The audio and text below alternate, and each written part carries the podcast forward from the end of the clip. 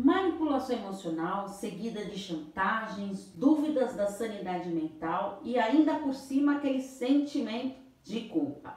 Essas questões eu vou responder no vídeo de hoje. Sou Paula Freitas, psicóloga, psicoterapeuta de casal e terapeuta sexual. Então vamos para as perguntinhas de hoje sobre manipulação e chantagem emocional.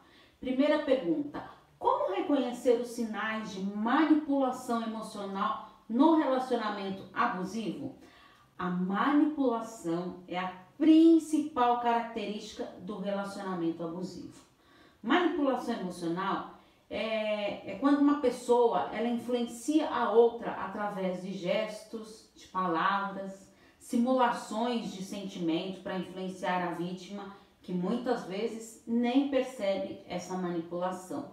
Essa manipulação ela faz com que a pessoa é, enxergue as coisas como o abusador quer, sem ao menos que ela perceba essa dinâmica. Então, muitas vezes o abusador ele consegue inverter a responsabilidade com falsas verdades e distorções, e no fim a vítima ainda pede desculpas por duvidar do que sabe que é algo tão óbvio.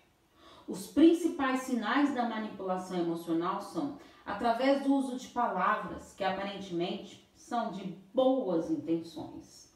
Quando é percebido a chantagem emocional que recorre a punições, distorção dos fatos, faz a pessoa se sentir culpada, minimiza o sofrimento da vítima, sugam a energia da pessoa manipulada e tendem a serem agressivos quando confrontados. Caso esteja difícil de encarar essa manipulação, procure ajuda profissional. Segunda pergunta: por que prevalece o sentimento de culpa no relacionamento abusivo? Ótima pergunta essa. O sentimento de culpa é sempre um lugar onde o abusador te mobiliza. Então a vítima ela acaba centralizando em si algo que na verdade nunca aconteceu. Se a pessoa ela não tem consciência dessa dinâmica, não se dá conta das reincidências desses fatos.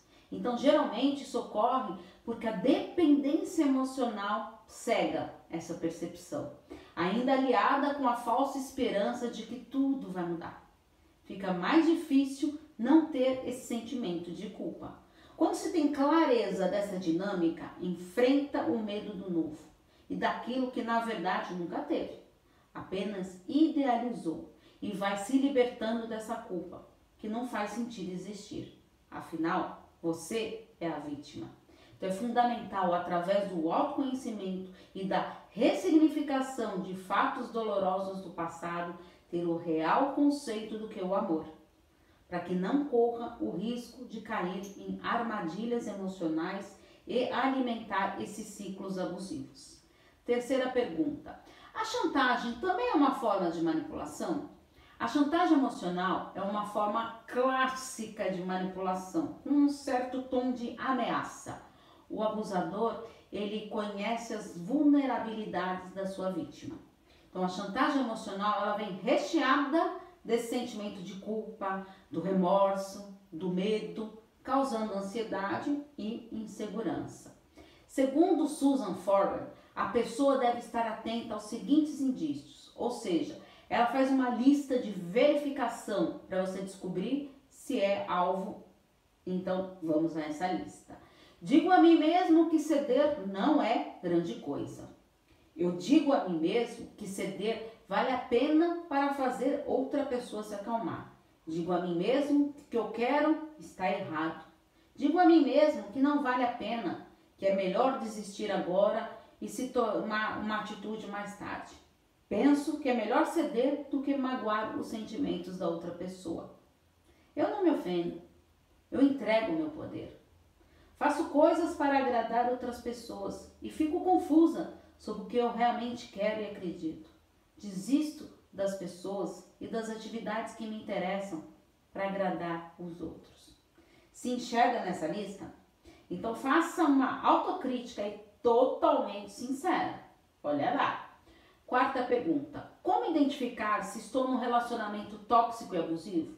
É fundamental entender que o relacionamento tóxico é aquele onde não predomina o respeito, o apoio, a ajuda mútua. Então ele é caracterizado por prejudicar a autoestima da pessoa, trazer aquela sensação de culpa e instaurar ali a fragilidade emocional. Reconhecer um relacionamento tóxico desde o início é primordial para que você não basta logo nesse princípio de relacionamento, pois essas relações são prejudiciais e muito desgastantes para a sua saúde mental e até física. Os sinais mais comuns no relacionamentos tóxicos são falta de apoio, uma comunicação tóxica, crises de ansiedade, medo, ciúmes, controle, ameaças, isso, ameaças, críticas, hum, recheado. Ao se sentir presa num relacionamento assim, procure a psicoterapia para você se encorajar e sair dessa situação. Quinta pergunta: sempre duvido se realmente aconteceu uma situação abusiva. Me sinto como se eu estivesse ficando maluca. Quando desconfiamos da nossa própria sanidade mental diante de um fato que parece ser real, mas que te leva a duvidar se realmente ocorreu, é o conhecido gaslighting, que ocorre numa relação abusiva através da distorção de fatos, da negação de situações, fazendo a vítima se sentir culpada e duvidando da sua própria sanidade mental. As frases mais conhecidas, escutadas diante do gaslighting são: Você está ficando louca. Isso nunca aconteceu. Você está maluca. Como você exagera. Você sempre entende tudo errado. Quanto mimimi. Você é muito sensível, cheio de não me toque. Estou fazendo isso porque me preocupo com você. Já escutou alguma dessas frases? Ou outras parecidas? Avalie. Fique atento e procure ajuda o mais rápido possível. Se você caiu de paraquedas aqui, te acompanha com te convido a acompanhar os meus textos, vídeos, podcasts, relacionamento e psicologia, canal do YouTube, Paula Freitas Psicóloga. E olhe para você, aprenda. E caso esteja identificando que está vivendo uma relação assim, procure ajuda. Estou à disposição para os atendimentos. É só enviar uma mensagem no meu WhatsApp no 11 98313 2371. Porque afinal, quem cuida da mente, cuida da vida. Um grande abraço. Tchau, tchau.